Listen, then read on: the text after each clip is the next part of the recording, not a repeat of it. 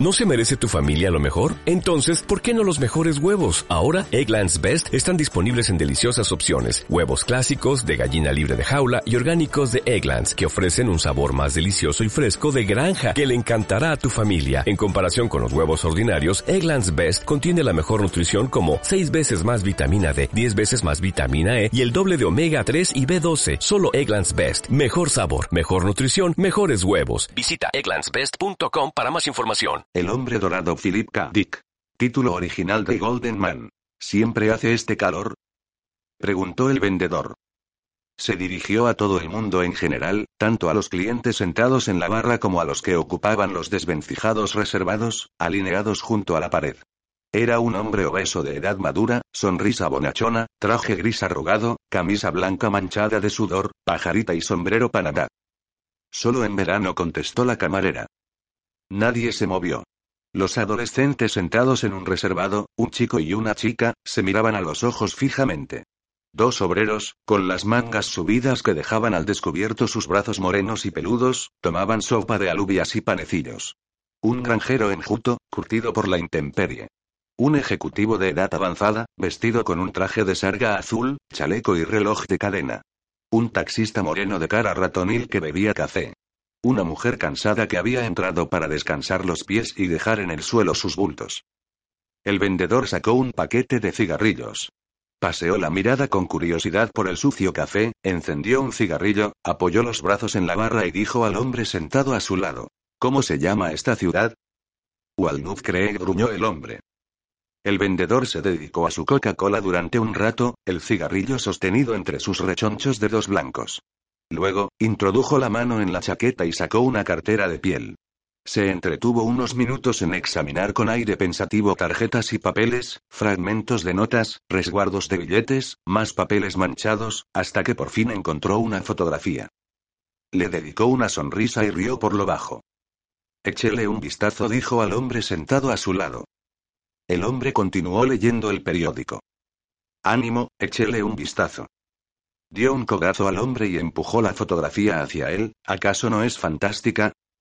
El hombre, molesto, dirigió una breve mirada a la foto. Mostraba a una mujer desnuda de la cintura para arriba. Tendría unos 35 años. La cabeza vuelta. Cuerpo blanco y flácido. Ocho tetas. ¿Había visto alguna vez una cosa semejante? Rió el vendedor, moviendo sus ojos enrojecidos. Dibujó una sonrisa lasciva y dio otro codazo al hombre. Sí. El hombre, irritado, reanudó la lectura del periódico. El vendedor reparó en que el granjero estaba mirando la foto. Se la tendió con gesto ampuloso. ¿Acaso no es fantástica, abuelo? Buen material, ¿eh? El granjero examinó la fotografía con aire solemne. Le dio la vuelta, estudió el arrugado dorso, echó un segundo vistazo a la imagen y la tiró hacia el vendedor. La foto cayó al suelo cara arriba, después de dar dos vueltas. El vendedor la tomó y la sacudió. La devolvió a su cartera con cuidado, casi con ternura. Los ojos de la camarera centellearon cuando la vio de reojo. Una preciosidad observó el vendedor, guiñando un ojo, ¿no cree? La camarera se encogió de hombros en señal de indiferencia. No lo sé. Vi muchas en los alrededores de Denver. Una auténtica colonia. Allí la tomaron. En el campamento de la AD de Denver. ¿Queda alguno vivo? Preguntó el granjero. El vendedor lanzó una ronca carcajada. ¿Bromea? Hizo un breve ademán con la mano. Ya no. Ahora, todo el mundo escuchaba. Hasta los estudiantes universitarios se habían soltado las manos y estaban erguidos en sus asientos, los ojos abiertos de par en par. Vi un ejemplar curioso cerca de San Diego, dijo el granjero. El año pasado, no recuerdo cuándo. Tenía alas de murciélago. Piel, sin plumas. Piel y alas huesudas. El taxista con cara de rata intervino. Eso no es nada. Había uno de dos cabezas en Detroit. Lo vi en una exhibición. ¿Estaba vivo? Preguntó la camarera. No. Ya le habían aplicado la eutanasia. Vimos muchas cintas en la clase de sociología, dijo el estudiante. El tipo alado del sur, el de cabeza gigante que encontraron en Alemania, uno horrible con una especie de antenas, como los insectos, y griega, los peores de todos declaró el ejecutivo fueron aquellos ingleses. Los que se ocultaban en las minas de carbón, y que no descubrieron hasta el año pasado. Meneó la cabeza. 40 años en las minas, reproduciéndose y evolucionando. Casi un centenar. Supervivientes de un grupo que se refugió bajo tierra durante la guerra. Han descubierto un nuevo grupo en Suecia, informó la camarera. Estaba leyendo el artículo. Dicen que controlan las mentes a distancia. Solo un par. La app ya está allí. Es una variante del tipo neozelandés, dijo uno de los obreros. Lee la mente. Leer y controlar son dos cosas diferentes, señaló el ejecutivo. Cuando oigo cosas como esta, me alegro que exista la app. Había una variedad que descubrieron justo antes de la guerra, dijo el granjero, en Siberia. Tenía la capacidad de controlar objetos. Capacidad psicoquinética. La AUG soviética la exterminó de inmediato. Nadie se acuerda ya de eso. Yo sí, dijo el ejecutivo. Era un niño en aquella época. Me acuerdo porque fue el primer DV del que oí hablar. Mi padre me llamó a la sala de estar y nos lo contó a todos los hermanos y hermanas. Aún estábamos construyendo la casa. Eso sucedió cuando la AD examinaba a todo el mundo y le hacía una marca en el brazo. Alzó su delgada y nudosa muñeca. Me marcaron hace 60 años. Ahora, está la inspección de nacimiento, dijo la camarera. Se estremeció. Descubrieron uno en San Francisco este mes. El primero en un año. Pensaban que ya habían sido erradicados en esta zona. Han ido disminuyendo, recordó el taxista. Frisco no sufrió muchos bombardeos. No tantos como otros lugares, como Detroit, por ejemplo.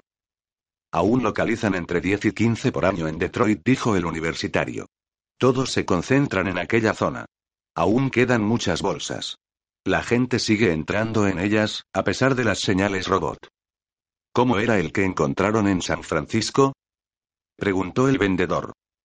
La camarera hizo un vago ademán. Del tipo habitual sin dedos en los pies, encorvado, grandes ojos. El tipo nocturno dijo el vendedor. Su madre lo había escondido. Dicen que tenía tres años. Consiguió que un médico la ayudara a engañar a la AU. Un viejo amigo de la familia. El vendedor había terminado la Coca-Cola. Jugueteaba con sus cigarrillos y escuchaba el murmullo de la conversación que había iniciado. El estudiante universitario estaba inclinado hacia su chica y la impresionaba con sus extensos conocimientos. El granjero enjuto y el ejecutivo se habían sentado juntos y recordaban los viejos tiempos, los últimos años de la guerra, antes del primer plan de reconstrucción decenal. El taxista y los dos obreros intercambiaban relatos inverosímiles de sus propias experiencias. El vendedor entabló conversación con la camarera. Creo que ese de San Francisco ha causado una gran conmoción, dijo con aire pensativo. Pensar que ha ocurrido tan cerca. Sí murmuró la camarera. Este lado de la bahía no sufrió muchos bombardeos, prosiguió el vendedor. No se ha encontrado ninguno por aquí. No. La camarera se apartó con brusquedad. En esta zona, nunca. Recogió los platos sucios del mostrador y se encaminó hacia la parte trasera.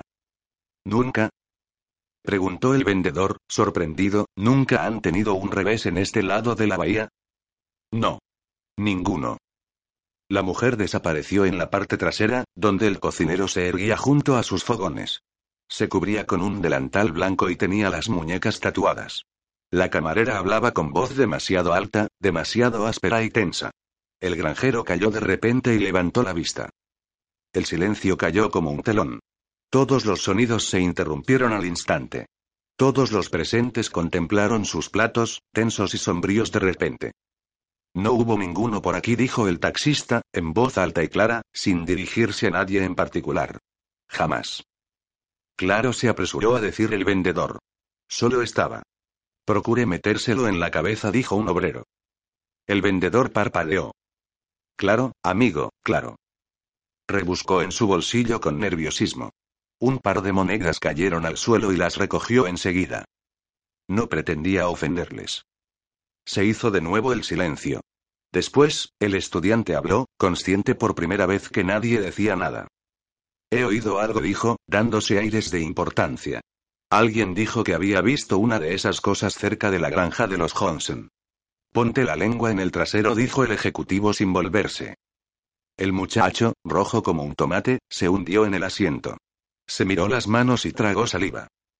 El vendedor pagó a la camarera su consumición. ¿Cuál es la ruta más rápida a Frisco?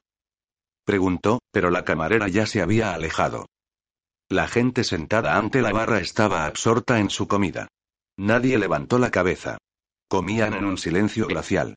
Rostros hostiles, sombríos, concentrados en sus platos. El vendedor tomó su abultado maletín, abrió la puerta mosquitera y salió al sol cegador. Caminó hacia un destartalado Buick de 1978, estacionado a unos pocos metros. Un policía de tráfico ataviado con camisa azul estaba a la sombra de un toldo y hablaba con una joven que llevaba un vestido de seda amarillo, muy ceñido a su esbelto cuerpo. El vendedor se detuvo un momento antes de entrar en su coche. Agitó la mano en dirección al policía. Oiga, ¿conoce bien esta ciudad? El policía contempló el traje gris arrugado del vendedor, la pajarita, la camisa manchada de sudor. La matrícula de otro estado. ¿Qué quiere? Busco la granja de los Johnson, contestó el vendedor. Debo verle por un litigio. Avanzó hacia el policía con una pequeña tarjeta blanca en la mano. Soy su abogado, del Colegio de Nueva York. ¿Puede indicarme cómo se llega a su casa? Hace dos años que no voy. Nat Johnson echó un vistazo al sol del mediodía y comprobó que era bueno. Se sentó sobre el peldaño inferior del porche, la pipa apretada entre sus dientes amarillentos. Era un hombre ágil y nervudo, de manos fuertes y cabello gris, todavía abundante pese a sus 65 años de vida activa, y vestía una camisa roja a cuadros y tejanos de lancia. Miraba jugar a los niños. Jim pasó riendo frente a él, los pechos saltando bajo la camiseta, el cabello negro agitándose sobre su espalda. Tenía 16 años, ojos brillantes, piernas fuertes y rectas, el cuerpo joven y esbelto, algo inclinado hacia adelante por el peso de las dos herraduras. Tras ella correteaba Dave, 14 años, dientes blancos y cabello negro, un muchacho apuesto, un hijo del cual enorgullecerse. Dave alcanzó a su hermana, la dejó atrás y llegó a la estaca más alejada. Aguardó inmóvil, las piernas abiertas, los brazos en jarras, las dos herraduras tomadas con facilidad. Jin corrió hacia él, jadeante. Adelante. Gritó Dave. Tira tú primero. Te estoy esperando. Para poder alejarlas, para poder acercarlas. Jin tiró una herradura y agarró la otra con las dos manos, los ojos fijos en la distante estaca. Dobló su ágil cuerpo, echó una pierna atrás, arqueó la espalda. Apuntó con cuidado, cerró un ojo y lanzó con un experto movimiento la herradura. Esta golpeó la lejana estaca con un ruido metálico, dio unas breves vueltas a su alrededor y después cayó a un lado. Una nube de polvo se levantó. No está mal, admitió Nat Johnson desde su peldaño. Demasiado fuerte. Tómalo con más calma. Su pecho se hinchó de orgullo cuando el reluciente cuerpo de la muchacha apuntó y lanzó de nuevo. Dos hijos fuertes y guapos, a punto de madurar, jugando juntos bajo el caliente sol. Y también estaba Chris. Chris se hallaba de pie junto al porche, con los brazos cruzados. No jugaba. Se limitaba a mirar. Lo hacía desde que Dave y Jane habían empezado a jugar, con la misma expresión concentrada y absorta al mismo tiempo en su rostro bellamente cincelado, como si mirara más allá de ellos dos. Más allá del campo, del establo, del lecho del río, de las filas de cedros. Ven, Chris. Gritó Jim, mientras Dave y ella atravesaban el campo para recoger las herraduras, ¿quieres jugar? No, Chris no quería jugar. Nunca jugaba. Vivía en un mundo propio, un mundo en el que ninguno de ellos podía entrar. Nunca participaba en nada, juegos, cánticos o actividades familiares. Siempre estaba solo. Lejano, apartado, introvertido. Aislado de todo y de todos, hasta que, de repente, algún mecanismo se disparaba y conectaba momentáneamente con el mundo de los demás. Nat Johnson golpeó la pipa contra el peldaño. Sacó la bolsa de cuero que contenía el tabaco y la llenó de nuevo, sin apartar la vista de su hijo mayor. Chris había cobrado vida. Se dirigía al campo. Caminaba despacio, con los brazos cruzados, como si hubiera bajado de su mundo al otro unos instantes. Jin no le vio. Le daba la espalda y se disponía a tirar. Mira, dijo Dave, sorprendido, ahí viene Chris. Chris llegó junto a su hermana, se detuvo y extendió una mano. Una figura impresionante, serena e impasible. Jin, vacilante, le pasó una herradura. ¿Quieres una? ¿Quieres jugar? Chris no dijo nada. Se inclinó levemente, un flexible arco de su cuerpo perfecto, y movió el brazo con gran velocidad. La herradura salió disparada, golpeó en la estaca y giró a su alrededor como un tío vivo. Aro. Dave hizo una mueca de desesperación. Es repugnante. Chris, no juegas limpio, le recriminó Jin. No, Chris no jugaba limpio. Había mirado durante media hora, y luego tirado una vez.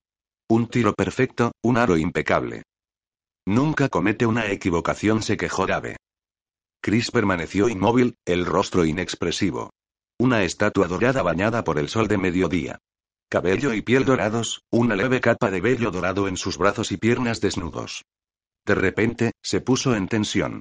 Naz se incorporó, sorprendido. ¿Qué pasa? Ladró. Chris describió un veloz círculo, su magnífico cuerpo en estado de alerta. Chris. exclamó Jin, que, Chris se lanzó hacia adelante. Atravesó el campo, saltó la valla, entró en el establo y salió por el otro lado, como un rayo de energía liberado. Su figura veloz pareció rozar la hierba seca cuando bajó al reseco lecho del río entre los cedros. Un momentáneo destello dorado. Y desapareció. Sin el menor ruido. Sin hacer ni un movimiento. Se había fundido con el paisaje. ¿Qué ha pasado esta vez? preguntó Jin, preocupada. Se acercó a su padre y se refugió en la sombra. El sudor brillaba sobre su cuello y el labio superior. La camiseta estaba empapada. ¿Qué vio? Perseguía algo, dijo Dave. Nadie no. Tal vez. No hay forma de saberlo. Será mejor decirle a mamá que no prepare comida para él. Es probable que no vuelva. Nat Johnson se sintió abrumado de ira e impotencia. No, no regresaría. Ni para cenar, ni tampoco al día siguiente, o al otro. Solo Dios sabía por cuánto tiempo desaparecería. O dónde. O por qué. Solo en algún lugar ignoto. Si lo creyera útil, les enviaría en su busca, empezó Nat, pero no. Cayó. Un coche se acercaba a la granja por la carretera de tierra. Un polvoriento y destartalado Buick. Al volante iba un hombre regordete de cara colorada, vestido con un traje gris, que le saludó alegremente cuando el coche se detuvo y el motor quedó en silencio. Buenas tardes, dijo el hombre cuando salió del coche. Saludó con el sombrero. Era de edad madura, aspecto afable, y sudaba por todos sus poros cuando se aproximó al porche. Tal vez puedan ayudarme. ¿Qué desea? preguntó Nat Johnson con aspereza. Estaba asustado. Echó un vistazo por el rabillo del ojo al lecho del río y rezó en silencio. Dios, con tal que se mantuviera alejado. La respiración de Jean era agitada. Estaba aterrorizada. El rostro de Cabe no traicionaba la menor expresión, pero había palidecido por completo. ¿Quién es usted? Me llamo Baines, George Baines. El hombre extendió la mano, pero Johnson no hizo caso. Quizá haya oído hablar de mí. Soy el propietario de la Pacific Development Corporation. Construimos aquellas casas a prueba de bomba en las afueras de la ciudad, aquellas redondas que se ven al venir desde la Fayette por la autopista principal. ¿Qué quiere? Johnson impidió que sus manos temblaran con un gran esfuerzo. Nunca había oído hablar de ese hombre, pero se había fijado en las casas. Era imposible no hacerlo un gigantesco hormiguero de feas cajas de píldoras esparcidas a ambos lados de la autopista. Baines parecía el tipo de hombre capaz de perpetrar aquella barbaridad. ¿Qué podía querer de ellos?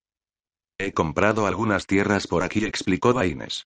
Había sacado un fajo de papeles, pero soy incapaz de encontrarlas. Sonrío. Sé que están a este lado de la carretera estatal. Según el funcionario de la oficina de registros del condado, a un par de kilómetros de aquella colina, a este lado, pero lo mío no es descifrar planos. Aquí no es, dijo Dave. Solo hay granjas. No hay nada en venta. Es que se trata de una granja, hijo, respondió Baines con afabilidad. La compré para mí y mi mujer, con el propósito de establecernos aquí. Arrugó la nariz. No piensen mal. No he venido a especular. Es solo para mí. Una vieja granja. Diez hectáreas, una bomba de agua y unos cuantos robles. Déjeme ver la escritura.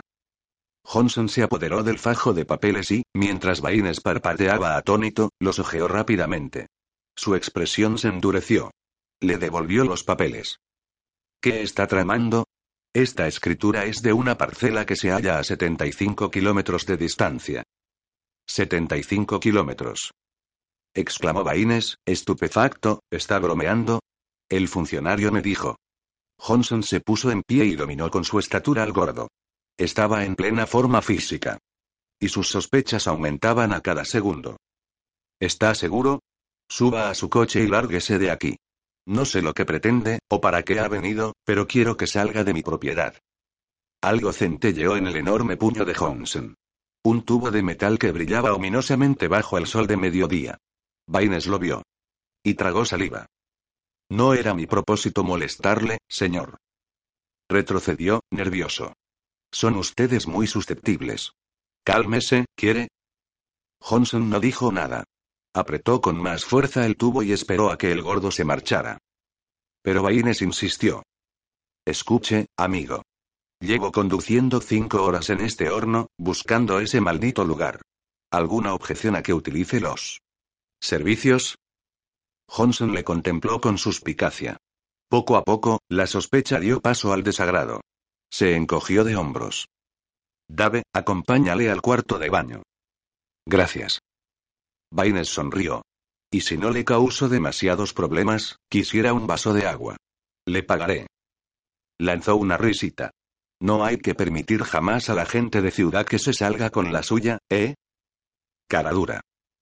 Johnson se alejó, asqueado, mientras el gordo seguía a su hijo al interior de la casa. Papá susurró Jin. En cuanto Baines entró, corrió hacia el porche, los ojos desorbitados de miedo. Papá, ¿crees que? Johnson la rodeó con su brazo. Tranquila. Pronto se irá. Los ojos oscuros de la muchacha transparentaban un mudo terror. Cada vez que viene un hombre de la compañía del agua, o un recaudador de impuestos, un vagabundo, niños, quien sea, noto un terrible dolor aquí. Apoyó la mano entre sus pechos, sobre el corazón. Siempre lo mismo, durante trece años. ¿Cuánto tiempo más tendremos que aguantar esto? ¿Cuánto? El hombre llamado Baines salió del cuarto de baño con cara de alivio.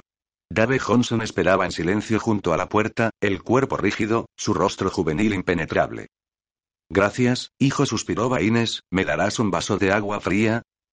Se humedeció los gruesos labios por anticipado. Después de conducir sin parar en busca de un cuchitril, viene un maldito agente de propiedades y te la mete. Dave entró en la cocina. Mamá, este hombre quiere un vaso de agua. Papá ha dicho que podías dárselo. Dave le dio la espalda. Baines vio un momento a su madre, una mujer menuda de pelo gris, que se encaminaba al fregadero con un vaso, el rostro enjuto y reseco, sin expresión. Entonces, Baines salió corriendo por el pasillo. Atravesó un dormitorio, abrió una puerta, se encontró frente a un ropero. Dio media vuelta, cruzó la sala de estar, entró en el comedor, y atravesó otro dormitorio. En un breve instante, había explorado toda la casa. Miró por una ventana. El patio trasero. Restos de una camioneta herrumbrada. La entrada a un refugio subterráneo a prueba de bombas. Latas. Gallinas picoteando. Un perro, dormido bajo un cobertizo.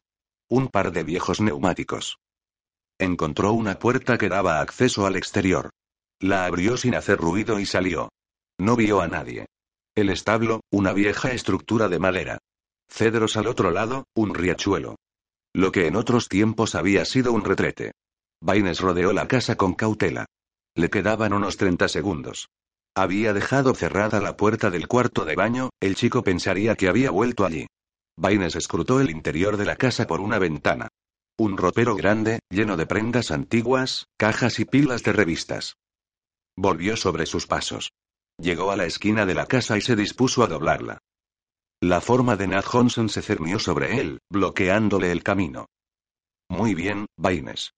Usted lo ha querido. Se produjo un fogonazo rosa. Su brillo ocultó la luz del sol. Baines saltó hacia atrás y se llevó la mano al bolsillo de la chaqueta. El extremo del rayo le alcanzó y estuvo a punto de caer. El escudo de la chaqueta absorbió la energía y la descargó, pero la fuerza del impacto provocó que sus dientes castañetearan. Por un momento, se agitó como una marioneta. Un manto de oscuridad le rodeó. Notó que la trama del escudo adquiría un tono blanco, a medida que absorbía la energía y luchaba por controlarla. Sacó su tubo. Y Johnson no tenía escudo. Está arrestado, masculló Baines. Tire el tubo y levante las manos. Llame a su familia. Movió el tubo. Vamos, Johnson. Dese prisa. El tubo vibró y resbaló en los dedos de Johnson. Aún sigue vivo. El horror se reflejó en su cara. Usted debe ser. Dave y Jane aparecieron. Papá. Acérquense, ordenó Baines, ¿dónde está su madre? Dave meneó la cabeza, aturdido. Dentro. Tráiganla aquí. Usted es de la AG, susurró Nat Johnson. Baines no contestó. Estaba haciendo algo con su cuello, tiraba de la flácida piel. El alambre de un micrófono brilló cuando lo extrajo de un pliegue entre dos papadas y lo introdujo en el bolsillo.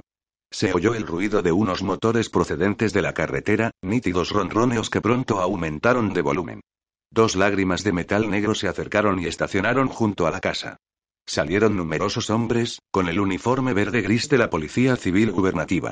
Puntos negros descendían del cielo, nubes de feas moscas que oscurecieron el sol a medida que vomitaban hombres y aparatos. Los hombres descendieron con lentitud. No está, dijo Baines al primer hombre que llegó. Huyó. Informa a Wisdom en el laboratorio. Hemos bloqueado la zona. Baines se volvió hacia Nat Johnson, que estaba inmóvil, en un aturdido silencio, sin comprender nada, flanqueado por sus hijos. ¿Cómo supo que veníamos? preguntó Baines. No lo sé, murmuró Johnson. Simplemente. Lo supo. ¿Telepatía? No lo sé. Baines se encogió de hombros. Pronto lo averiguaremos. La zona está cercada. No puede pasar, haga lo que haga. A menos que sea capaz de desmaterializarse. ¿Qué harán con él cuando? ¿Si le atrapan? Preguntó Jin con voz hueca. Someterle a estudio. ¿Para matarle después? Eso depende de lo que diga el laboratorio. Si pudieran proporcionarme más información, tal vez podría adelantarles algo. No podemos decirle nada. No sabemos nada más. La voz de la muchacha se tiñó de desesperación. No habla. Baines dio un brinco. ¿Cómo?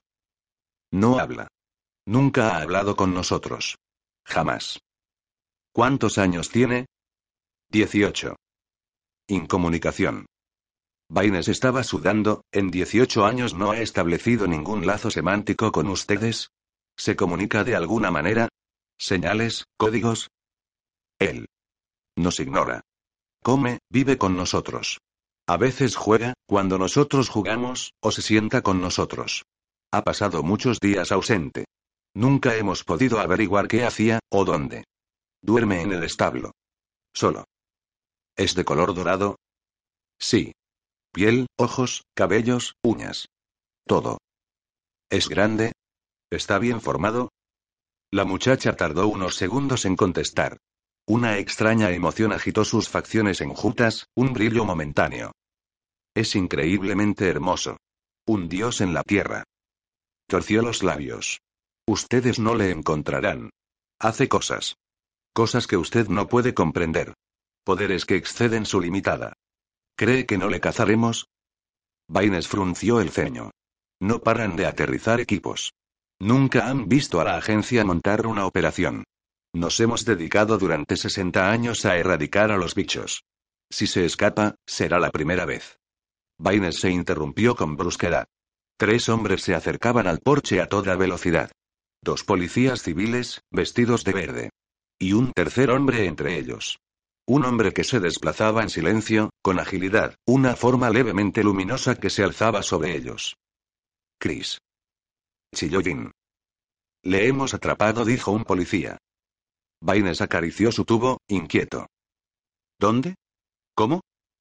Se entregó, respondió el policía, con voz reverente. Vino a nuestro encuentro voluntariamente. Fíjese en él. Es como una estatua de metal. Como una especie de... Dios. La figura dorada se detuvo un momento junto a Jin. Después, se volvió con calma hacia Baines. Chris. Gritó Jin, ¿por qué has vuelto? El mismo pensamiento devoraba a Baines. Lo apartó de su mente. De momento. ¿Está el avión dispuesto? Se apresuró a preguntar. Listo para despegar. Estupendo. Baines se dirigió hacia el campo. Vámonos. Quiero llevarle ahora mismo al laboratorio. Durante un momento, examinó a la alta figura que se erguía entre dos policías civiles. A su lado, daba la impresión que se habían encogido, transformado en algo desgarbado y repelente. Como pigmeos. ¿Qué había dicho Jin? Un dios en la tierra. Baines desechó estos pensamientos, irritado. Vamos, murmuró. Puede que este sea difícil. Nunca nos habíamos topado con uno parecido. No sabemos de qué cosas es capaz. La habitación estaba desierta, a excepción de la figura sentada. Cuatro paredes desnudas, el techo y el suelo. Un rayo constante de luz blanca brillaba desde cada esquina de la estancia. Cerca de la parte superior de la pared más alejada corría una abertura, una ventana a través de la cual se podía observar la habitación. La figura sentada estaba inmóvil. No se había movido desde que la habitación se había cerrado con llave y candado, desde que una fila de técnicos había tomado posiciones frente a la abertura. Tenía la vista clavada en el suelo, la espalda encorvada, las manos enlazadas, el rostro sereno, casi inexpresivo. No había movido un músculo en cuatro horas. ¿Bien? Preguntó Baines, ¿qué han averiguado? Wisdom emitió un grudido. No mucho. Si no hemos obtenido ninguna información dentro de 48 horas, llevaremos a cabo la eutanasia. No podemos correr riesgos. Está pensando en el tipo tunecino. Él también. Habían encontrado 10 ejemplares, que vivían en las ruinas de la ciudad abandonada de África del Norte. Su método de supervivencia era sencillo, mataban y absorbían otras formas de vida, las imitaban y sustituían. Les llamaban camaleones. Habían costado 60 vidas, antes que el último fuera destruido. 60 expertos de primera clase, hombres de la AB muy bien entrenados. ¿Alguna pista? preguntó Baines. Es muy diferente. Nos va a costar mucho. Wisdom señaló un montón de grabaciones. Ahí tiene el informe completo, todo lo que arrancamos a Johnson y a su familia. Les aplicamos un lavado de cerebro, y después les mandamos a casa. 18 años, y ningún lazo semántico. Sin embargo, parece que ha alcanzado el pleno desarrollo. Maduró a los 13 años. Un ciclo vital más rápido y breve que el nuestro. Lo que me preocupa es la crin dorada. Como un monumento romano cubierto de una película dorada. ¿La sala de análisis ha entregado ya su informe? Supongo que habrán examinado sus ondas. Se le ha practicado un encefalograma, pero descifrarlo lleva su tiempo. Todos dando vueltas como locos, y él sentado ahí tan tranquilo. Wisdom indicó la ventana con un dedo rechoncho. Le cazamos con mucha facilidad. No creo que posea grandes capacidades, pero me gustaría saber cuáles. Antes de aplicarle la eutanasia. Quizá deberíamos mantenerlo con vida hasta averiguarlo. Eutanasia dentro de 48 horas, insistió Wisdom, tanto si lo sabemos como si no. Me pone la piel de gallina. Wisdom, un individuo pelirrojo, de rostro bovino, pecho voluminoso y ojos astutos hundidos en la cara, siguió masticando su puro con nerviosismo. Ed Wisdom era el director de una rama norteamericana de la AU. En ese preciso momento, estaba preocupado. Sus ojos diminutos vagaban de un sitio a otro, como destellos grises de alarma en su rostro abultado y brutal. ¿Cree que lo ha encontrado? preguntó Baines. Siempre lo pienso, replicó Wisdom. Debo pensarlo. Quiero decir. Sé lo que quiere decir. Wisdom paseó sin respiro entre las mesas, técnicos sentados en sus bancos, aparatos y computadoras. Grabadoras que zumbaban, circuitos de investigación. Esta cosa ha vivido 18 años con su familia y no le entienden. No saben lo que es. Saben lo que hace, pero ignoran cómo. ¿Qué hace? Sabe cosas. ¿Qué clase de cosas? Wisdom tomó su tubo energético y lo tiró sobre la mesa. Tenga. ¿Qué? Tenga. Wisdom hizo una señal y la abertura de la pared se ensanchó unos centímetros.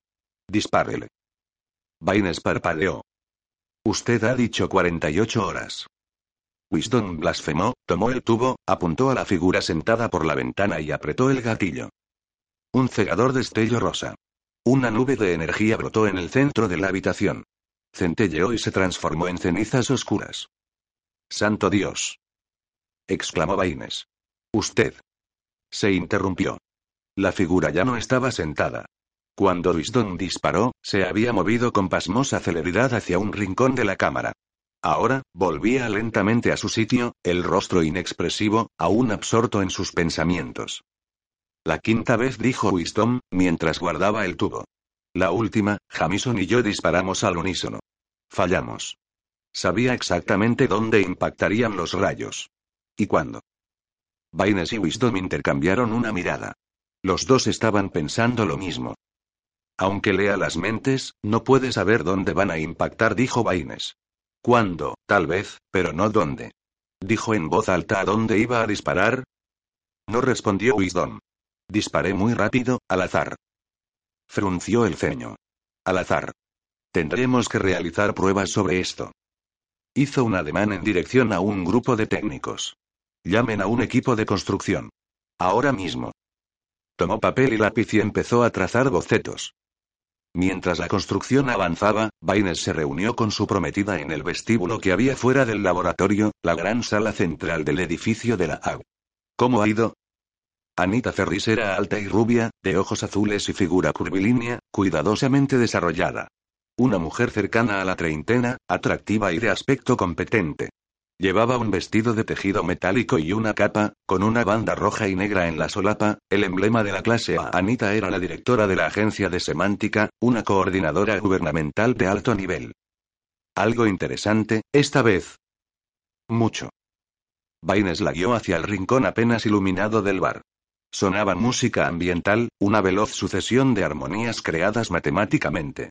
Formas apenas entrevistas se movían con eficiencia de mesa en mesa. Camareros robot, silenciosos y expertos. Mientras Anita bebía su Tom Collins, Baines hizo un resumen de lo que habían descubierto. ¿Qué posibilidades existen? preguntó Anita lentamente que haya establecido un cono de desviación. Una variedad manipulaba su entorno por medio de un esfuerzo mental directo. Ninguna herramienta. Directo de la mente a la materia. ¿Psicoquinéticos? Bain estabaleó sin descanso sobre la mesa. Lo dudo. Esa cosa posee la capacidad de predecir, pero no de controlar. No puede detener los rayos, pero sí apartarse de ellos. ¿Salta entre las moléculas? A Baines no le gustó el chiste. Esto es muy serio. Nos hemos encargado de esas cosas durante 60 años, más tiempo del que suman nuestras edades. Se han descubierto 87 tipos de desviaciones, auténticos mutantes capaces de reproducirse, no simples fenómenos de feria. Este es el 88. Cada vez hemos podido dar buena cuenta de ellos, pero este. ¿Por qué están tan preocupados por este en concreto? En primer lugar, tiene 18 años, lo cual resulta increíble. Su familia ha conseguido mantenerle oculto todo este tiempo. Aquellas mujeres de Denver eran mayores. Aquellas que estaban en un campamento del gobierno. Algún pez gordo acariciaba la idea de permitir que se reprodujeran, para algún uso industrial. Retrasamos la eutanasia durante años. Sin embargo, Chris Johnson ha permanecido vivo fuera de nuestro control. Esas cosas de Denver estaban sometidas a una vigilancia constante. Tal vez sea inofensivo. Siempre dan por sentado que un DUP supone una amenaza. Hasta podría ser beneficioso. Alguien pensaba que aquellas mujeres podían ser útiles. Tal vez esta cosa posea alguna cualidad que mejore la raza. ¿Qué raza? La raza humana no. Desde luego. Es la vieja rutina de la operación fue un éxito, pero el paciente murió. Si permitimos que un mutante nos eche una mano, no seremos nosotros quienes heredaremos la Tierra, sino los mutantes. Los mutantes sobrevivirán.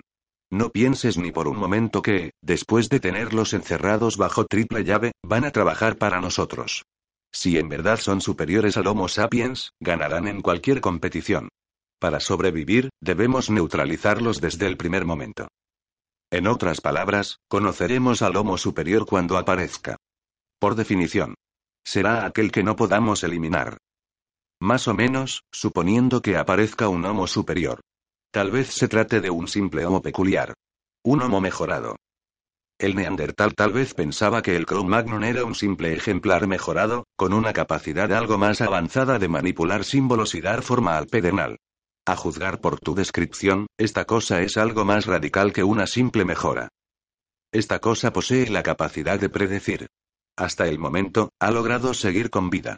Ha sido capaz de sortear situaciones mucho mejor de lo que tú o yo haríamos. ¿Cuánto tiempo crees que lograríamos sobrevivir en esa cámara, acribillada a rayos energéticos? En cierto sentido, posee la capacidad de supervivencia definitiva.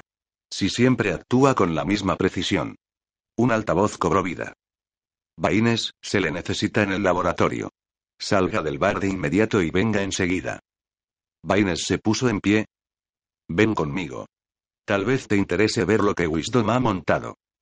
Un nutrido grupo de oficiales superiores pertenecientes a la AG, todos de edad madura y cabello gris, formaban un círculo y escuchaban a un joven flaco, con las mangas de la camisa blanca subidas, el cual describía el funcionamiento de un complicado cubo de plástico y metal situado en el centro de la plataforma de observación. Del cubo surgía una serie de tubos y cañones centelleantes que desaparecían en el interior de un intrincado laberinto de cables. Esta será la primera prueba auténtica, decía el joven con entusiasmo. Dispara al azar, lo más al azar posible, al menos. Bolas pesadas salen disparadas por un chorro de aire, y luego caen. Pueden caer describiendo cualquier trayectoria. El aparato dispara de acuerdo con la trayectoria de las bolas. Cada caída produce una nueva configuración de tiempo y posición. Diez tubos en total. Cada uno en constante movimiento. ¿Y nadie sabe cómo saldrán disparadas? Preguntó Anita. Nadie. Wisdom se frotó sus gruesas manos. Leer la mente no le servirá de nada. Anita se acercó a una abertura, mientras el cubo ocupaba su lugar. Lanzó una exclamación. ¿Qué pasa? preguntó Baines. Las mejillas de Anita se tiñeron de púrpura. Esperaba. Una cosa. Dios santo, es muy hermoso. Como una estatua de oro. Como una deidad. Baines rió. Tiene 18 años, Anita. Demasiado joven para ti. La mujer no cesaba de mirar por la abertura. Fíjate bien. ¿18? No puedo creerlo. Chris Johnson estaba sentado en el suelo, en el centro de la habitación. Había adoptado una postura contemplativa, la cabeza agacha, los brazos cruzados, las piernas dobladas bajo el cuerpo. Su musculoso cuerpo brillaba bajo las crudas luces procedentes del techo como una resplandeciente figura de vello dorado. Guapo, ¿eh? Masculló Wisdom. Muy bien. Vamos a empezar. ¿Van a matarle? Preguntó Anita. Vamos a intentarlo. Pero es que... Vaciló un momento. No es un monstruo. No es como los demás, aquellos asquerosos seres de dos cabezas, o aquellos insectos, o aquellas cosas horrorosas de Túnez. ¿Qué es, entonces? preguntó Baines. No lo sé, pero no pueden matarle así como así, es terrible. El cubo cobró vida. Los cañones se agitaron y cambiaron de posición en silencio. Tres desaparecieron en el interior del cubo. Otros surgieron. Se colocaron en posición con rapidez y eficiencia. Y de repente, sin previo aviso, abrieron fuego. Brotó una salva de energía, una compleja configuración que cambiaba a cada momento, adoptando diferentes ángulos, diferentes velocidades, una mancha desconcertante que surgía de las aberturas. La figura dorada se movió. Esquivó con destreza los rayos de energía que le atacaban por todas partes. Nubes de ceniza le ocultaban a la vista. Basta gritó Anita, por el amor de Dios, van a destruirle. La cámara era un infierno de energía. La figura había desaparecido por completo. Wisdom esperó un momento, y después cabeceó en dirección a los técnicos que manipulaban el cubo. Tocaron unos botones y los cañones enmudecieron. Algunos se hundieron en el cubo. Se hizo un gran silencio.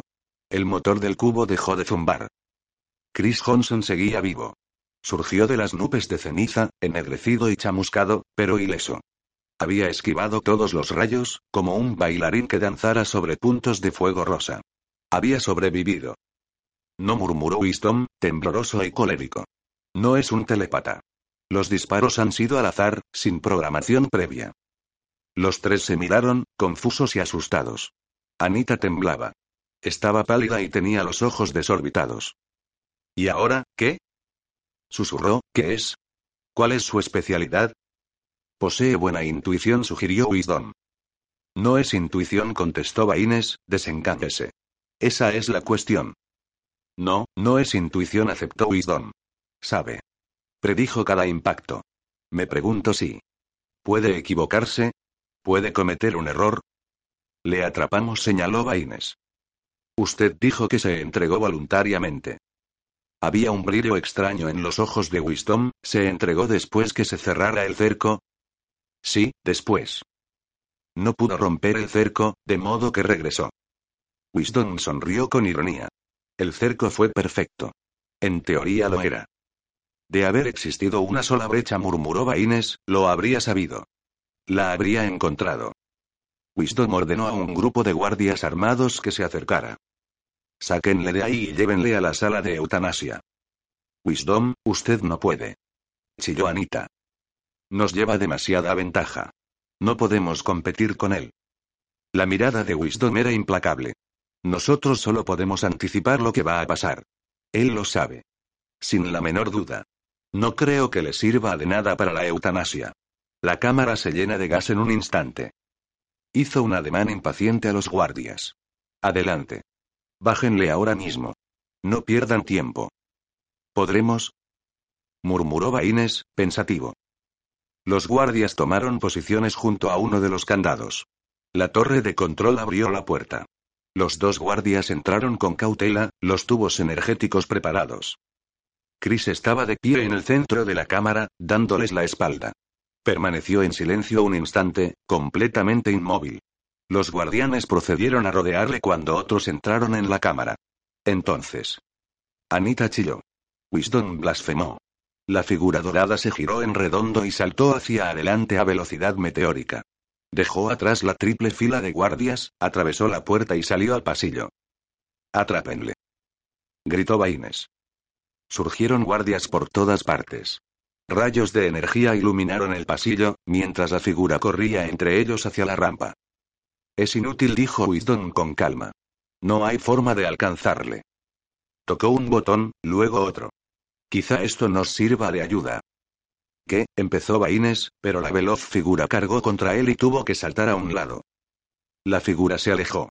Corría sin esforzarse, el rostro inexpresivo, saltando para evitar los rayos de energía que le disparaban. Por un instante, el rostro dorado se cernió ante Baines.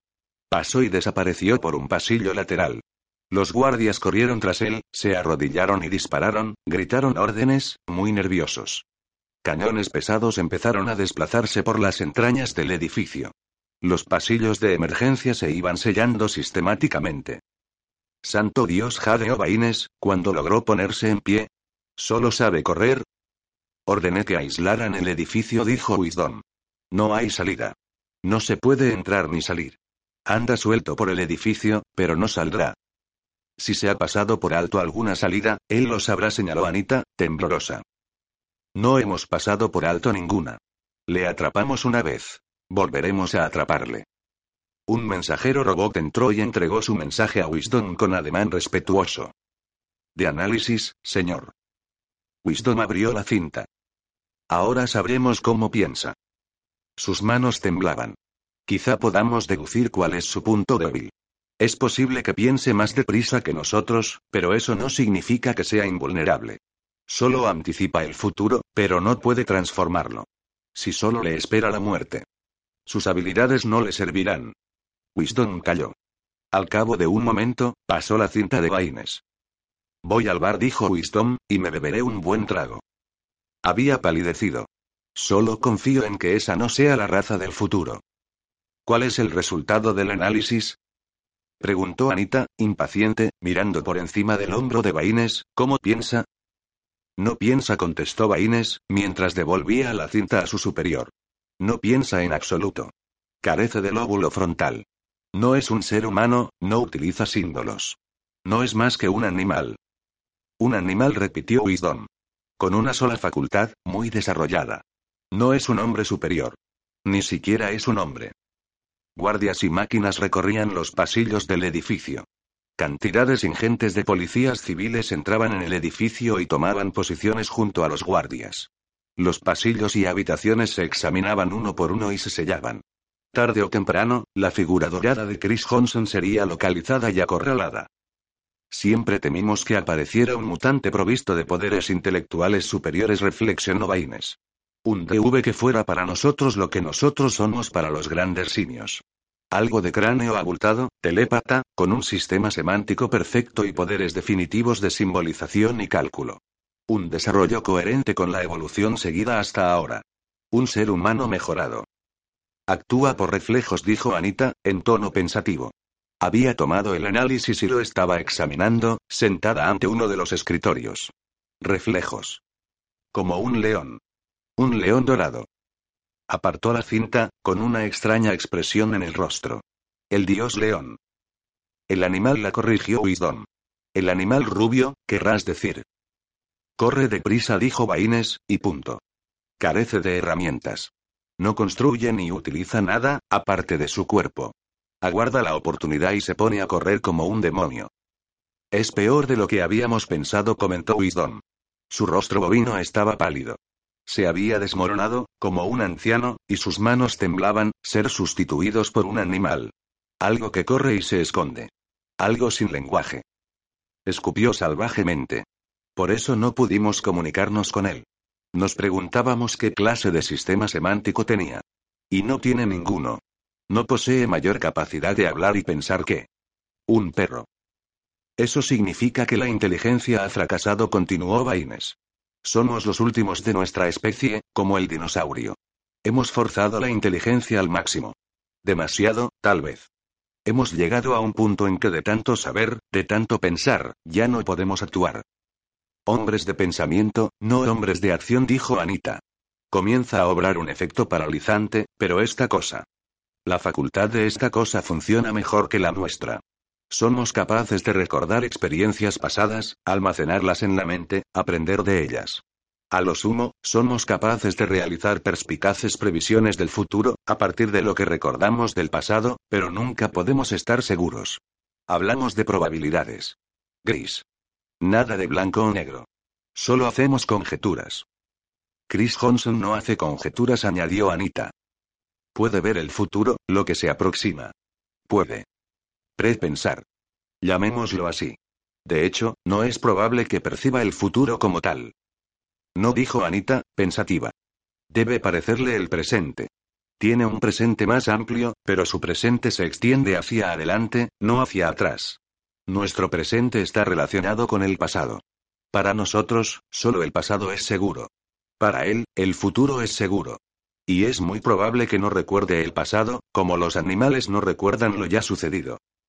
A medida que evolucione, dijo Baines, a medida que su raza evolucione, su capacidad de prepensar aumentará. En lugar de 10 minutos, 30 minutos. Después, una hora. Un día. Un año. Por fin, será capaz de anticipar toda una vida. Cada uno vivirá en un mundo sólido, inmutable. No habrá variables, ni incertidumbre. Ni el menor movimiento. No tendrán nada que temer. Su mundo será perfectamente estático, un bloque sólido de materia. Y cuando llegue la muerte, dijo Anita, la aceptarán. No se opondrán. Para ellos, será como si ya hubiera ocurrido. Como si ya hubiera ocurrido, repitió Baines.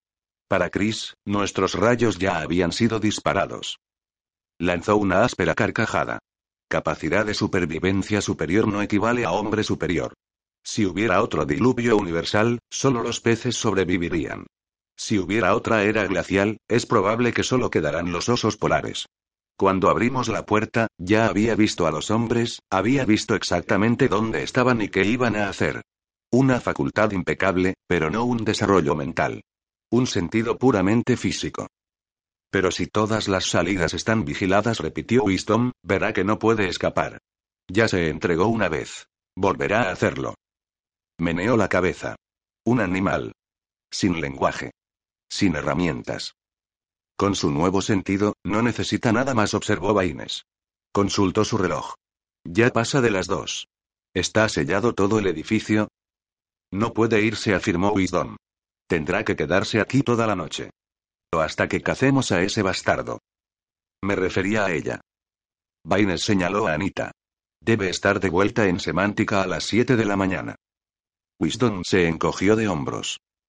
No está bajo mi control. Si quiere marcharse, que lo haga. Me quedaré, decidió Anita. Quiero estar aquí cuando. Cuando le destruyan. Dormiré aquí. Vaciló. Wisdom, ¿no hay otra solución? Si solo es un animal, no podríamos. ¿Un zoo? La voz de Wisdom alcanzó una intensidad histérica, encerrarle en un zoológico.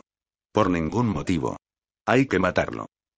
La gran forma brillante estuvo acuclillada en las tinieblas durante largo tiempo. Estaba en un almacén, rodeado de cajas por todas partes, apiladas en filas bien ordenadas, contadas y marcadas. Silencioso y desierto. Pero dentro de pocos instantes, un grupo de personas entraría y registraría la habitación. Lo había visto. Los había visto invadiendo el almacén, con toda claridad, hombres armados con tubos energéticos, de rostros sombríos y un brillo de muerte en los ojos. La visión era una de tantas. Una entre la multitud de escenas perfectamente definidas, tangentes a la suya propia. Y cada una iba unida a una multitud de escenas interrelacionadas, que por fin se difuminaban y desaparecían. Una vaguedad progresiva, cada síndrome menos definido. Pero la escena inmediata, la más próxima, era claramente visible. Veía de manera diáfana a los hombres armados. Por lo tanto, era necesario salir del almacén antes que aparecieran. La figura dorada se levantó con parsimonia y caminó hacia la puerta. El pasillo estaba vacío. Ya se veía fuera, en el pasadizo de metal y luces indirectas. Abrió la puerta de par en par y salió. Al otro extremo del pasillo había un ascensor. Se dirigió al ascensor y entró. Dentro de cinco minutos, un grupo de guardias acudirían corriendo y asaltarían el ascensor. En ese momento, ya lo habría abandonado y enviado a la planta baja. Apretó un botón y subió al piso siguiente. Salió a un pasillo desierto. No se veía a nadie, lo cual no le sorprendió. Nada podía sorprenderle. Ese elemento no existía para él. La posición de las cosas, las relaciones espaciales de la materia en el futuro inmediato, eran tan ciertas para él como su propio cuerpo. Lo único incierto era aquello que ya había dejado de ser. De una forma vaga y confusa, se había preguntado en ocasiones a dónde iban a parar las cosas cuando las dejaba atrás. Llegó ante un pequeño armario de suministros. Ya lo habían registrado. Tardarían media hora en volverlo a abrir. Tenía tiempo hasta entonces. Lo había visto. Y después. Y después podría ver otra zona más alejada. Estaba en constante movimiento, se adentraba en regiones que no había visto nunca. Un incesante despliegue de vistas y escenas, de paisajes petrificados, se extendía ante él. Todos los objetos estaban inmóviles, como piezas de un inmenso ajedrez a través del cual se desplazaba, los brazos cruzados, el rostro sereno. Un observador indiferente, que veía con tanta claridad los objetos que aguardaban en su futuro como los que tenía a los pies. En ese momento, acuclillado en el pequeño armario, vio una multitud de escenas increíblemente variadas, que se sucederían a lo largo de la próxima media hora. Esa media hora estaba dividida en una serie muy compleja de configuraciones diferentes. Había llegado a una región crítica. Iba a moverse por mundos de gran complejidad. Se concentró en una escena que tendría lugar dentro de diez minutos. Mostraba, como una diapositiva en tres dimensiones, un pesado cañón situado al final del pasillo, arrastrado hacia el otro extremo. Los hombres avanzaban con cautela de puerta en puerta, registrando cada habitación una vez más. Al final de la media hora, llegarían al armario. Una escena mostraba que lo registraban. En ese momento ya se habría ido, por supuesto. No estaba en aquella escena. Había pasado a otra. La siguiente escena mostraba una salida, vigilada por una sólida línea de guardias. No había forma de escapar. Estaba en aquella escena. Escondido en un hueco junto a la puerta. Se veía la calle, estrellas, luces, la silueta de coches y personas que pasaban. En la siguiente escena se había alejado de la puerta. No había escapatoria. En otra se veía, en otras salidas, una legión de figuras doradas, duplicadas una y otra vez, mientras exploraba regiones futuras. Todas las salidas estaban vigiladas. En una escena borrosa se veía carbonizado y muerto. Había intentado cruzar la línea de guardias. Pero la escena era vaga. Una más entre muchas. El camino inflexible que seguía no se desviaría de aquella dirección. No le depararía tal suerte. La figura dorada de aquella escena, el muñeco en miniatura de aquella habitación, solo estaba lejanamente relacionado con él. Era él, pero un yo muy remoto. Un yo al que nunca encontraría. Lo olvidó y procedió a examinar otra escena. La miríada de escenas que le rodeaban, formaban un complicado laberinto, una telaraña que examinó fragmento a fragmento. Contempló una casa de muñecas con infinitas habitaciones, habitaciones sin fin, cada una con sus muebles y muñecas, rígidas e inmóviles. Las mismas muñecas y muebles se repetían en muchas. Él aparecía a menudo. Los dos hombres de la platier. La mujer. La misma combinación se repetía sin cesar. La obra se volvía a representar con frecuencia, los mismos actores y comparsas se combinaban de mil formas diferentes. Antes que llegara el momento de abandonar el armario de suministros, Chris Johnson había examinado cada una de las habitaciones tangentes a la que ahora ocupaba. Las había explorado todas, inspeccionado su contenido exhaustivamente. Abrió la puerta y salió con calma al pasillo. Sabía con toda exactitud a dónde iba. Y lo que debía hacer. Acurrucado en el armario había examinado con destreza todas las miniaturas de sí mismo, había observado la diáfana configuración que le aguardaba en su inflexible camino una habitación de la casa de muñecas, una elegida entre miles, hacia la cual avanzaba. Anita se quitó el vestido de tejido metálico, lo colgó de una percha, se desabrochó los zapatos y los tiró debajo de la cama. Iba a quitarse el sujetador cuando la puerta se abrió.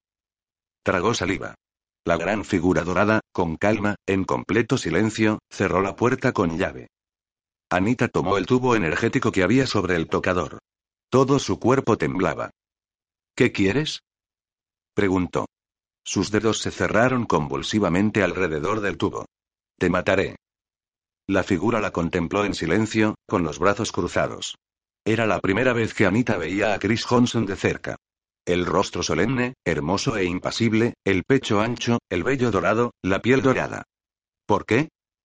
preguntó, sin aliento. Su corazón latía violentamente, ¿qué quieres? Podía matarle con facilidad, pero el tubo energético vaciló. Chris Johnson no demostraba el menor temor. ¿Por qué? No comprendía lo que era el tubo de metal, lo que podía hacerle. Por supuesto, exclamó Anita de súbito. Anticipas lo que va a ocurrir. Sabes que no voy a matarte.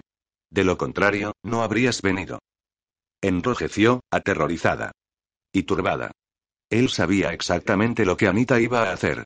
Lo veía con tanta claridad como ella veía las paredes de la habitación, la cama empotreada con las sábanas impecablemente retiradas, sus ropas colgadas en el armario, el bolso y los objetos esparcidos sobre el tocador. Muy bien. Anita retrocedió y dejó el tubo sobre el tocador. No te mataré, ¿para qué? Buscó en el bolso sus cigarrillos. Encendió uno con mano temblorosa, el pulso acelerado. Estaba asustada. Y extrañamente fascinada. Esperas quedarte aquí. No te servirá de nada. Ya han registrado dos veces el dormitorio. Volverán. ¿La entendía? No leyó nada en su cara, excepto una inexpresiva gravedad. Dios, era enorme. No era posible que solo tuviera 18 años, apenas un muchacho. Parecía un dios dorado, bajado a la tierra. Desechó esos pensamientos. No era un dios. Era un animal. El animal rubio que sustituiría al hombre. Que expulsaría al hombre de la tierra. Anita se apoderó del tubo. Largo de aquí. Eres un animal. Un animal grande y estúpido. Ni siquiera entiendes lo que digo, ni siquiera tienes un lenguaje. No eres humano. Chris Johnson permaneció en silencio. Como si estuviera esperando. Esperando que, no demostraba temor ni impaciencia, aunque en el pasillo se oía el estruendo de los registros que se llevaban a cabo, metal contra metal, cañones y tubos energéticos arrastrados de un sitio a otro, gritos y sonidos apagados, a medida que se iba clausurando sección tras sección. Te atraparán, dijo Anita. Te encontrarán aquí. Registrarán esta ala de un momento a otro. Apagó el cigarrillo con brusquedad. Por el amor de Dios, ¿qué esperas que haga? Chris avanzó hacia ella. Anita retrocedió. Sus fuertes manos la aferraron y ella lanzó un gemido de terror. Por un momento, se debatió ciega, desesperadamente. Suéltame. Consiguió liberarse y se alejó de él. El rostro de Chris no mostraba la menor expresión. Se acercó a ella con calma, un dios impasible que se disponía a poseerla. Aléjate. Tanteó en busca del tubo energético, pero el aparato resbaló de sus dedos y cayó al suelo. Chris se agachó y lo tomó. Se lo ofreció sobre la palma abierta de su mano. Santo Dios, susurró Anita. Aceptó el tubo, temblorosa, lo asió vacilante y volvió a dejarlo sobre el tocador. La gran figura dorada parecía brillar bajo la débil luz de la habitación, recortada contra la oscuridad. Un dios. No, un dios no. Un animal. Una gran bestia dorada, carente de alma. Estaba confusa. ¿Era una de ambas cosas, o las dos a la vez? Meneó la cabeza, perpleja. Era tarde, casi las cuatro. Estaba agotada y confundida. Chris la tomó en sus brazos. Levantó su rostro con delicadeza y la besó. Sus poderosas manos la aferraron. Anita no podía respirar. La oscuridad, mezclada con la niebla dorada luminosa, daba vueltas a su alrededor sin cesar, disolviendo sus sentidos. Se entregó a esa ebriedad, agradecida. La oscuridad la cubrió y disolvió en un torrente henchido de fuerza pura que aumentaba de intensidad a cada momento, hasta que su rugido chocó contra ella y lo borró todo por fin. Anita parpadeó. Se irguió y arregló su cabello de forma automática. Chris estaba de pie ante el ropero, sacando algo. Se volvió hacia ella y tiró algo sobre la cama. Su capa de viaje, hecha de pesado tejido metálico. Anita contempló la capa sin comprender. ¿Qué quieres? Chris esperó junto a la cama. Anita tomó la capa, indecisa. Un escalofrío recorrió todo su cuerpo. ¿Quieres que te saque de aquí? dijo en voz baja. Burlar a los guardias y la PC. Chris no dijo nada. Te matarán al instante. Se puso en pie, vacilante. No puedes huir de ellos. Dios santo, ¿es que solo sabes correr? Tiene que haber una forma mejor. Tal vez pueda apelar a Wisdom. Soy de clase A, la clase dirigente. Puedo acudir sin más al directorio. Podría lograr que retrasaran la eutanasia de manera indefinida. Las posibilidades son de un millón en contra si intentamos romper. Se calló. Pero tú no juegas, continuó poco a poco. No actúas según las posibilidades. Sabes lo que va a ocurrir. Ya has visto las cartas. Escrutó su rostro. No, nunca te equivocas. Es imposible. Permaneció unos momentos sumida en sus pensamientos. Después, con un rápido y decidido movimiento, tomó la capa y la deslizó sobre sus hombros desnudos. Se ciñó el pesado cinturón, se agachó y recuperó sus zapatos de debajo de la cama. Tomó el bolso y corrió hacia la puerta. Vamos, dijo. Su respiración era agitada y tenía las mejillas coloradas. Vámonos, mientras podamos elegir alguna salida. Mi coche está estacionado fuera, en el estacionamiento situado a un lado del edificio. Llegaremos a mi casa dentro de una hora. Tengo una casa de invierno en Argentina. Si la situación empeora, volaremos hacia allí. Está en el campo, lejos de las ciudades. Selva y pantanos. Aislada de casi todo. Hizo ademán de abrir la puerta. Chris se lo impidió, colocándose delante de ella. Esperó mucho rato, el cuerpo inmóvil. Después, giró el pomo y salió al pasillo. Estaba desierto. No se veía a nadie. Anita divisó la espalda de un guardia a lo lejos. Si hubieran salido un segundo antes. Chris avanzó por el pasillo. Anita corrió tras él. El hombre dorado se movía con agilidad, sin esfuerzo aparente. A la mujer le costaba seguirle. Daba la impresión que sabía exactamente a dónde iba. A la derecha, por un pasillo lateral, un pasadizo de suministros. Entraron en un montacargas. Ascendieron y se detuvieron con brusquedad. Chris volvió a esperar. Luego, abrió la puerta y salió del ascensor. Anita le siguió, nerviosa. Oyó ruidos cañones y hombres, muy cerca. Se encontraban cerca de una salida. Una doble fila de guardias la bloqueaba. Veinte hombres, una sólida muralla. Y un macizo cañón robot en el centro. Los hombres estaban ojo vigilante, los rostros tensos y preocupados.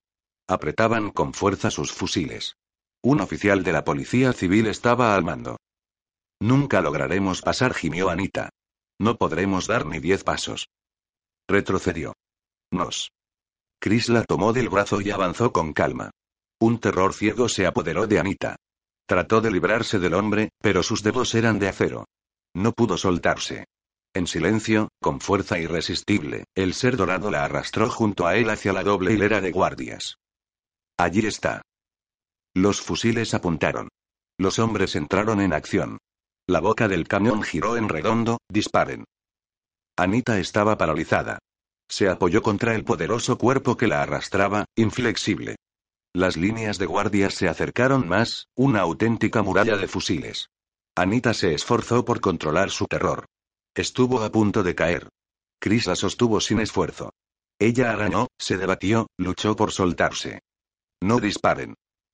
Gritó. Los fusiles se movieron, indecisos. ¿Quién es esa? Los guardias intentaban tomar posiciones para disparar sin alcanzarla a ella. ¿Quién le acompaña? Un guardia vio la banda que adornaba su manga. Roja y negra. Clase directiva. Máximo nivel. Es una clase A. Los guardias retrocedieron, confusos, apártese, señorita. Anita recuperó la voz. No disparen.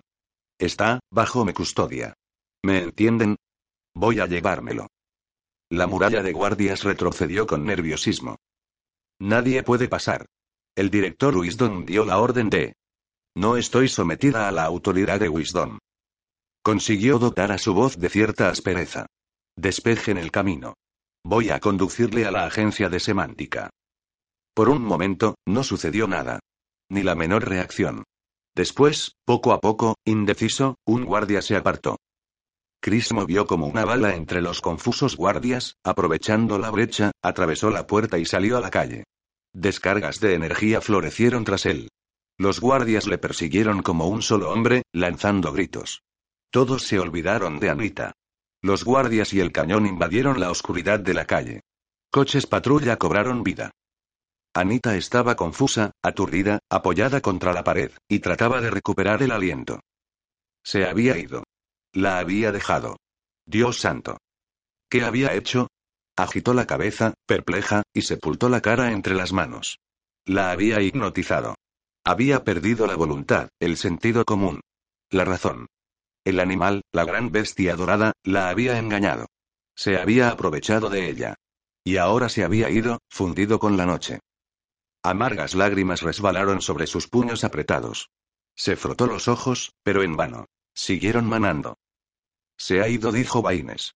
Nunca le cazaremos. Ya estará a un millón de kilómetros de aquí. Anita estaba derrumbada en un rincón, con el rostro vuelto hacia la pared. Un menudo guiñapo, roto y retorcido. Wisdom paseaba arriba y abajo. ¿A dónde habrá ido? ¿Dónde se esconderá? Nadie le ocultará. Todo el mundo conoce la ley sobre los DVS. Ha vivido en el bosque casi toda su vida. Cazará, como siempre ha hecho. Se preguntaban qué hacía solo. Cazaba y dormía bajo los árboles. Baines lanzó una áspera carcajada. Y la primera mujer con que se tropiece estará encantada de esconderlo. Al igual que ella. Indicó a Anita con el pulgar. De modo que ese color dorado, esa crin, esa apariencia de Dios, tenían un propósito. No eran un simple adorno. Baines torció sus gruesos labios. No posee una sola facultad, sino dos. Una es nueva, el último grito en materia de supervivencia. La otra es tan antigua como la vida. Dejó de pasear y contempló la figura derrumbada en un rincón. Plumaje.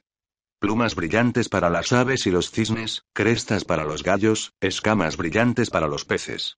Pieles y melenas centelleantes para los animales. Un animal no es necesariamente bestial. Los leones no son bestiales.